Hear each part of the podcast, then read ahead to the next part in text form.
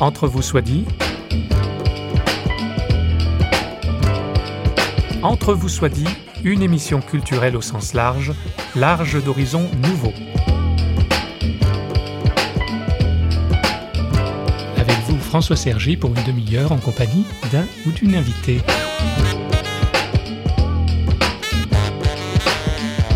Entre vous soit dit, on se demande parfois quelle utilité il y a à se tourner vers le passé.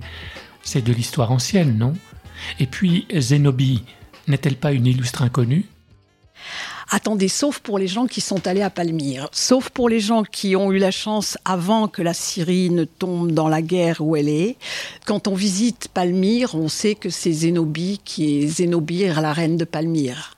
Donc ce nom est attaché à tout de même un vestige, plus qu'un vestige, à des ruines antiques somptueuses, de toute beauté. Ce qui reste alors que la ville a été rasée, si vous voulez, on peut imaginer quelle splendeur a été Palmyre à l'époque où Zénobie régnait.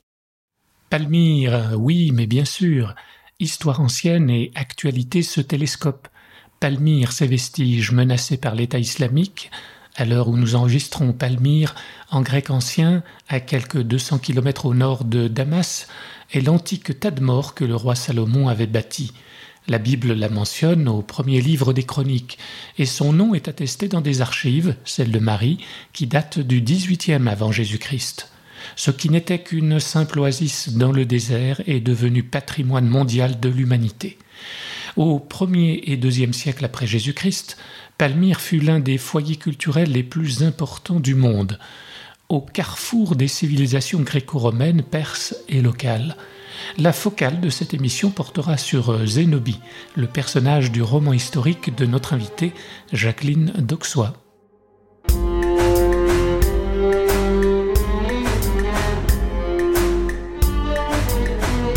Zénobie donc était arabe et c'est un décret de persécution contre les chrétiens qui mit un terme à son enfance, écrit l'auteur de plus d'une trentaine d'ouvrages, dont précisément Zénobie, la reine de l'Orient aux éditions Pygmalion, un département de Flammarion.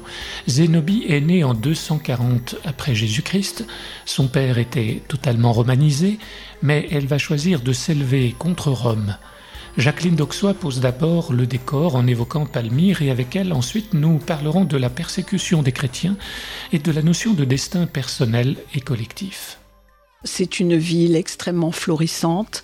C'est un carrefour des caravanes très important pour le monde antique. C'est une ville extrêmement riche.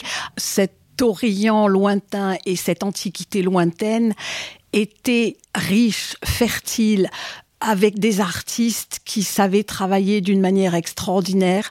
Et il y avait une force vitale absolument extraordinaire. Une ville est rasée, un empereur décide, je reconstruis, et dans les cinq ans qui viennent, il est reconstruite avec ses colonnades la plus grande du monde, avec ses fontaines, avec ses palais, avec son agora. C'est à faire tourner la tête. Alors Zénobie, c'est une femme. Vous en citez quatre autres dans le, le, précédent volume, donc il y a bien eu euh, des femmes quand même à la tête. Euh d'empire Alors oui, mais elle, elle est absolument hors norme. Elle, elle est complètement exceptionnelle. Parce que là, des quatre précédentes, Néfertiti a régné, la reine de Saba aussi, Cléopâtre aussi, Messaline en tant qu'impératrice romaine, elle n'a absolument pas régné. Elle était la femme de l'empereur et ne portait le titre d'impératrice que parce qu'elle était la femme de l'empereur. Et ce qui s'est passé avec Zénobie ne s'est passé avec aucune des autres, c'est-à-dire Zénobie, c'est un, un conquérant. Oui. On peut pas dire une conquérante, ça c'est pas beau. Donc je dis Zénobie, c'est un conquérant. Zénobie est la seule femme, à ma connaissance, qui ait conquis un empire. Elle n'a pas conquis deux villes, mm. elle a conquis un empire qu'elle a arraché à l'empire romain. Voilà. Elle a menacé l'empire romain. Ah complètement. Elle était un peu entre l'empire romain et l'empire perse. Hein, ah complètement, oui. Et elle essayait de se faire une place là elle s'est carrément taillée un empire. Et ma stupeur, c'est que pendant six ans, c'est long quand même, six ans. Surtout qu'il n'y avait peut-être pas Internet, mais vous savez, les, les, routes impériales, elles fonctionnaient très bien, les nouvelles fonctionnaient très bien. Et pendant six ans, Rome a su qu'une impératrice se taillait un empire à sa barbe. Et Rome n'a pas bougé. Je ne sais pas pourquoi, peut-être parce que justement, il y a dans l'idée des Romains la conviction qu'une femme ne peut pas être un conquérant. Pour eux, ils ont déjà dénaturé Cléopâtre en en faisant la prostituée de César, la prostituée d'Antoine. Elle était tout sauf la prostituée de personne. Elle était une très grande reine. C'est elle qui a fait Antoine roi, qui a couronné roi. Ça, pour un Romain, c'est impensable. Qu'est-ce que c'est que ça? Donc, elle a été vilipendée. Elle a été rayée de l'histoire. On a martelé ses effigies comme on va le faire pour Zénobie. Qu'une femme devienne chef d'armée, Zénobie, c'est un phénomène parce que c'est une femme complète. Elle est mère de famille. Donc c'est pas un garçon manqué. Et non, c'est une vraie femme. Elle a, elle a une famille, elle a des enfants, elle a un mari, bien entendu, et elle est chef d'armée. Zénobie, la reine de l'Orient, roman historique, avons-nous dit, roman, et donc se pose la question de l'historicité de ce que rapporte Jacqueline d'Auxois. Comment s'y est-elle pris pour que son personnage principal soit historiquement crédible? Je suis un ordinateur, je vous fais de la 3D. On retrouve aujourd'hui une petite statue au fond de l'eau, il lui manque la moitié de la tête, deux bras et une jambe, et avec les ordinateurs, on vous reconstitue cette statue. Mm. L'écrivain qui travaille sur l'histoire, ce sera le même travail, mais on n'a jamais tout, on n'a jamais toute la vérité d'un être. Moi, je pensais ne rien trouver du tout sur Zénobie. Or, je trouve des textes d'elle, des textes d'Aurélien parlant d'elle, en plus des témoignages de l'architecture. Voilà la fille d'un caravanier qui arrive, ça c'est complètement attesté, alors qu'elle est déjà veuve et mère de famille. C'est à ce moment-là qu'elle commence à conquérir un empire. Ça, ce sont des faits attestés. Comment voulez-vous que je décrive cette femme autrement qu'exceptionnelle Tout le monde dit qu'elle était d'une beauté, qu'elle était plus belle que Cléopâtre. Je ne vais pas dire qu'elle est laide. Elle était de sang, elle était arabe. Euh, elle avait du sang grec aussi un peu. elle raconte, elle, avait peut-être une goutte. Vous savez, c'était très mélangé. Les peuples se mélangeaient beaucoup. Elle était bien sûr arabe. Son père était un caravanier elle a épousé un Septimus. C'était l'aristocratie complètement romanisée. Son mari s'appelait Septimus parce que sa famille avait bien servi la famille dont étaient issus les empereurs dont Septime Sévère et donc ils avaient eu le droit d'utiliser ce nom. Vous voyez, c'était donc l'aristocratie des provinces qui étaient des princes et qui étaient rentrer dans le système romain. Il devenait consul, il devenait sénateur, et à l'époque de Zénobie, à l'époque plutôt d'Onénade de son mari, l'empereur romain avait décidé en Syrie de créer un prince en Syrie pas seulement le légat, le légat romain représentait Rome, mais il y avait très souvent des princes. Regardez à Jérusalem à l'époque du Christ, eh bien il y avait Hérode, il y avait le roi mhm. Hérode, donc c'était un schéma classique. Voilà. Alors Zénobie a voulu à un moment donné s'émanciper en fait hein, de l'empire romain. Pour quelle raison? Moi, je crois depuis le début. Depuis le début. Moi, je crois que c'est depuis le début. Cette femme. Qu'est-ce qu'elle a vécu qui elle a vécu fait souffrir? Ce qui nous aurait fait souffrir à sa place, c'est-à-dire un pays complètement sous la domination romaine. Elle est une femme, elle, a, elle n'a pas cessé de prouver sa sensibilité tout au long de son histoire. Et nous sommes au deuxième siècle, c'est-à-dire au moment des persécutions. Elle est intelligente, je vous l'ai dit, parce que si elle n'était pas intelligente, elle n'aurait pas pu mm. créer un empire. Elle ne peut pas ne pas réfléchir à ce que sont ces persécutions. Chez elle, on persécute pas. Au contraire, cette Palmyre, qui est un creuset des civilisations, accepte toutes les autres religions et ça se passe bien. Vous me direz à Rome aussi, en principe, sauf pour les chrétiens. Vous êtes toujours à l'écoute d'Entre vous soit dit, et avec nous Jacqueline Doxois, formidable conteuse et historienne nous rapportant les exploits d'une femme arabe du deuxième siècle après Jésus-Christ, Zénobie, reine d'un empire s'étalant de son centre en Syrie actuelle jusqu'au Bosphore et au sud en Égypte, une reine sensible à la persécution des chrétiens, une reine qui osa s'opposer à Rome et à son empereur Aurélien. Jacqueline Doxois. Parce que César a décrété qu'il était Dieu, et parce que César a décrété qu'il fallait lui rendre un culte divin, les chrétiens disent non, nous, on a notre Dieu et on ne sacrifie pas à César. Les premiers qui ont commencé à mettre la pagaille, ce sont les juifs. Les juifs, les premiers, ont dit nous, on n'adore pas César. On lui paie l'impôt, On le vénère, on l'honore, on le respecte, mais on n'adore que notre Dieu. Et voilà que les chrétiens se mettent à faire la même chose. Rebelote. Les juifs, ils avaient eu des dispenses, mais les juifs, c'est un petit peuple. Les chrétiens, voilà qui s'en met partout. Ils se disséminent, même dans l'armée. Même dans l'armée, même dans la- l'aristocratie, Oui. près du trône. Il y en Donc a une partout. menace. Il y en a dans toutes les races. Ces chrétiens-là, on ne sait pas quoi en faire. Donc, on a décidé de les exterminer. Persécution sous, sous plusieurs On a- empereurs, d'ailleurs. On a commencé très tôt. On a, Néron. commencé, on a dit que Néron avait été le pire Néron, c'est Dioclétien. Zénobie n'a pas connu Dioclétien qui est venu après elle. Mais il y a eu des persécutions.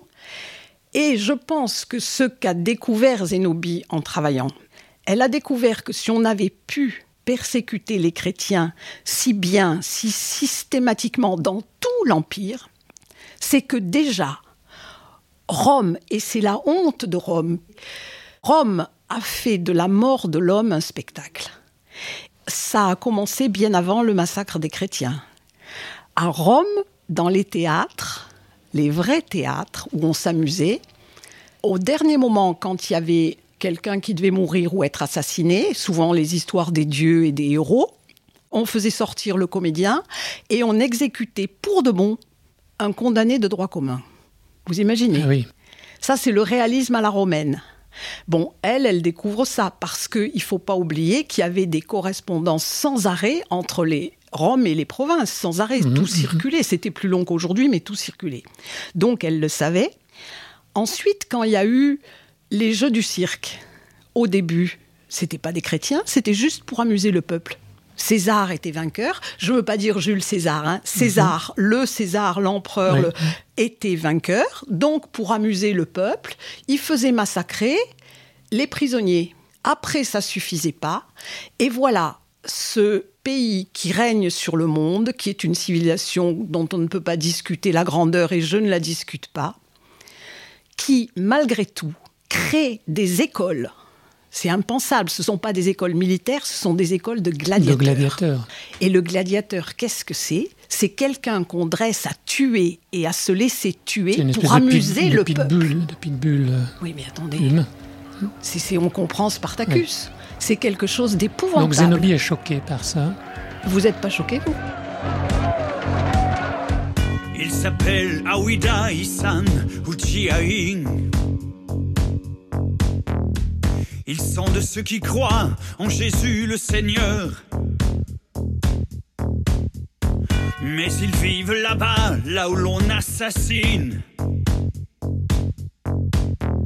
Ceux qui ne se plient pas aux lois de la terreur.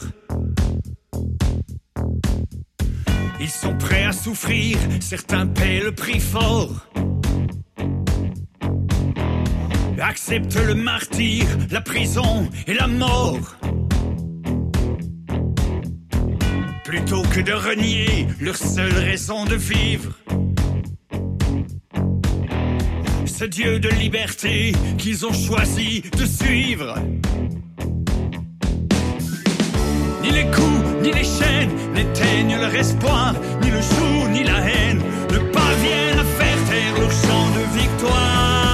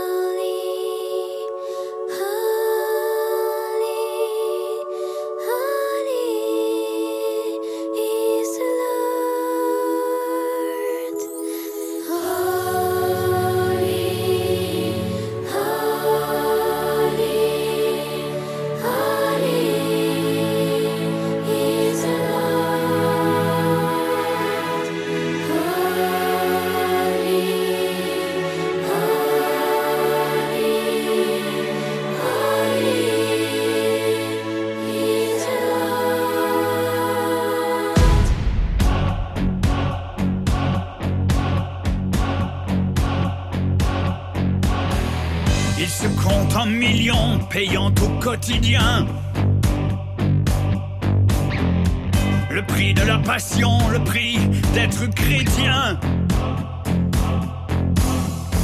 Ils sont de ma famille, ils sont mes sœurs, mes frères. Vers Dieu, pour eux je crie, unis à leur prière. Ni les coups, ni les chaînes n'éteignent leur espoir, ni le sou, ni la haine On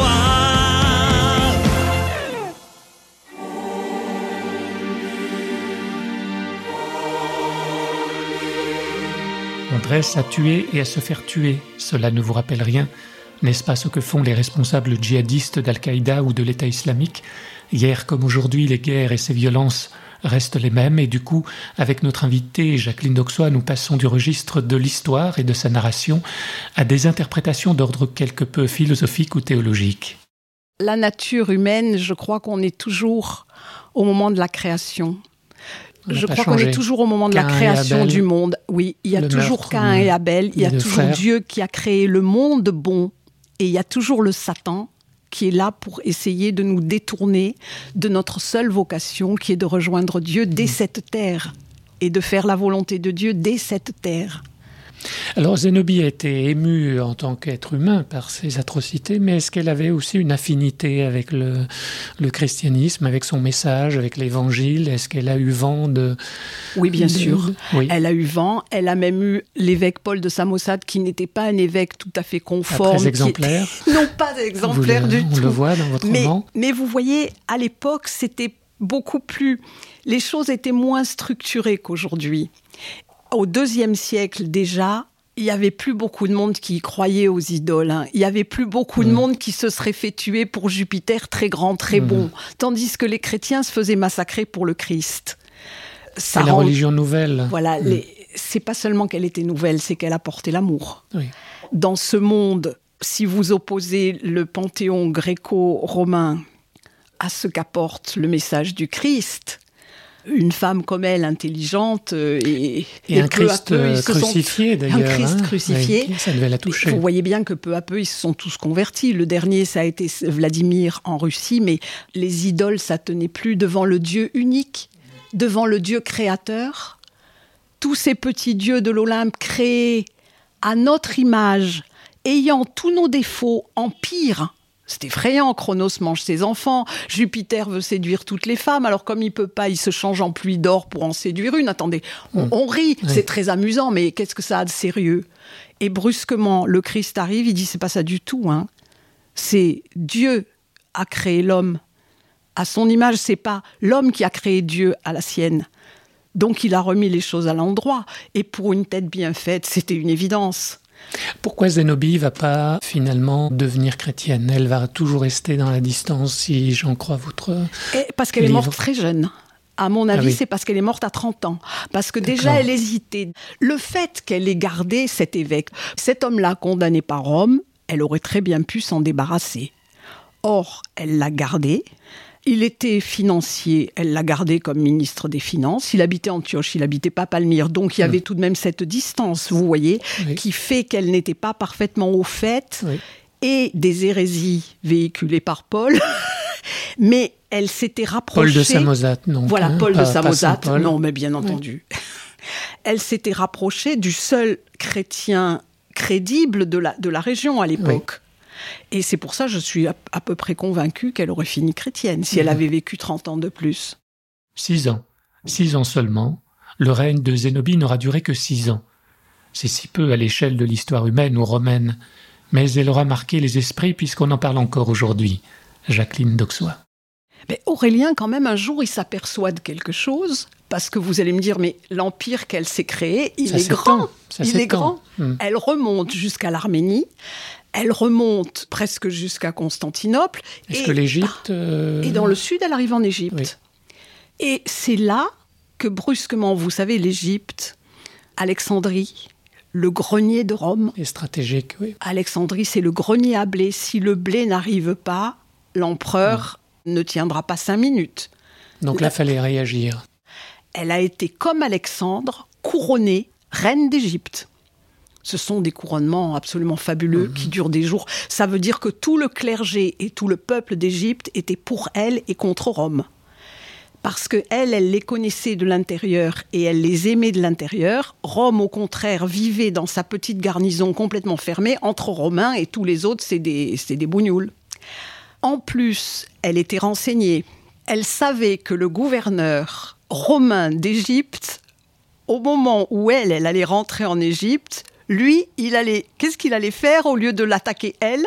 Il allait sur mer chasser les barbaresques. Les barbaresques étaient très ennuyeux parce qu'ils l'ont toujours été. Ils empêchaient le commerce agréable en Méditerranée. Mais enfin, entre se laisser prendre l'Égypte et enlever les pirates en Méditerranée, elle a attendu à la frontière et elle est rentrée là-dedans comme dans du fromage. Une, une excellente stratège. Et là, l'empereur s'est aperçu que depuis six ans, il avait des rapports qui tombaient, qui disaient que Zénobie était un grand chef d'armée, que Zénobie était une femme intelligente, que Zénobie conduisait elle-même son armée, choisissait elle-même ses généraux, passait ses troupes en revue. C'était- Elle faisait pas semblant d'être général en chef.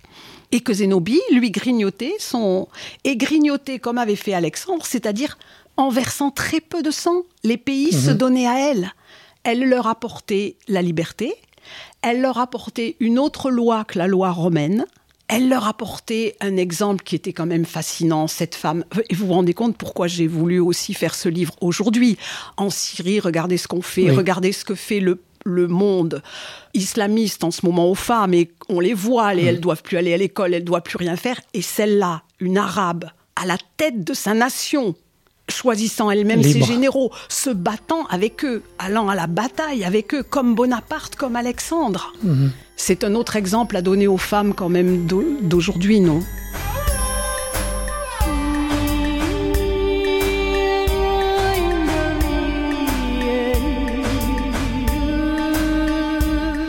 Il y, a, il y a un terme qui revient dans, dans votre ouvrage, c'est le terme de destin. Qu'est-ce que le destin dans la culture Moi, je crois que le destin, c'est quelque chose qu'on se forge soi-même. Et ça, c'est ma définition. Si vous voulez, on va prendre celle Ah, c'est le hein. contraire de, du mektoub Ah, ben, c'est euh, le contraire, mais bien la- sûr. Pas la fatalité, C'est le contraire, oui. C'est le contraire de la fatalité. Le destin, c'est votre étoile. Vous avez votre étoile et vous marchez vers elle et vous la suivez toute votre vie. C'est le plan de Dieu en termes euh, Oui. chrétiens, En- on dirait ça En termes chrétiens, c'est Mmh, ça. Plan de Dieu. C'est le plan de Dieu, c'est la parabole du talent. Il vous met dans les mains quelque chose Et à vous de créer et vous votre- devez vous en servir. et valoriser. Et voilà, et vous devez faire grandir ce don qui vous a été donné dès le début. Alors, on a chacun un don à notre portée. Elle, elle avait le don d'un empire. Et depuis qu'elle est petite, elle le sait. Mais Elle le sait depuis qu'elle est petite. Mais oui, depuis, depuis bébé, on le sait. Euh, À quoi on est destiné, on le sait. Regardez les grands génies de notre temps. Si vous interrogez un grand chanteur, qu'est-ce que tu aurais fait si tu avais pas chanté Rien. Et elle, qu'est-ce qu'elle aurait fait si elle n'avait pas fait un empire? Rien. Euh, On est fait pour ça, on le fait. D'une certaine manière, c'est on n'a pas le choix, mais ce choix, on l'assume complètement, Faut on le volonté. veut, il devient nôtre. Et ça, ça fait un destin. Est-ce qu'il y a un destin collectif? Là, on parle d'un destin individuel, mais est-ce qu'il existe des destinées collectives? C'est possible, et c'est possible que certains destins individuels arrivent à faire, j'allais dire coaguler, mais concrétiser un destin collectif. Je crois que quelqu'un comme Alexandre, je crois que quelqu'un comme Bonaparte, quelqu'un comme Zénobie ont été à des moments des catalyseurs de destin des peuples. À un moment, un peuple s'est senti transporté par quelque chose. Et c'est une transcendance là aussi, comme le destin personnel. Mais il faut ce moteur.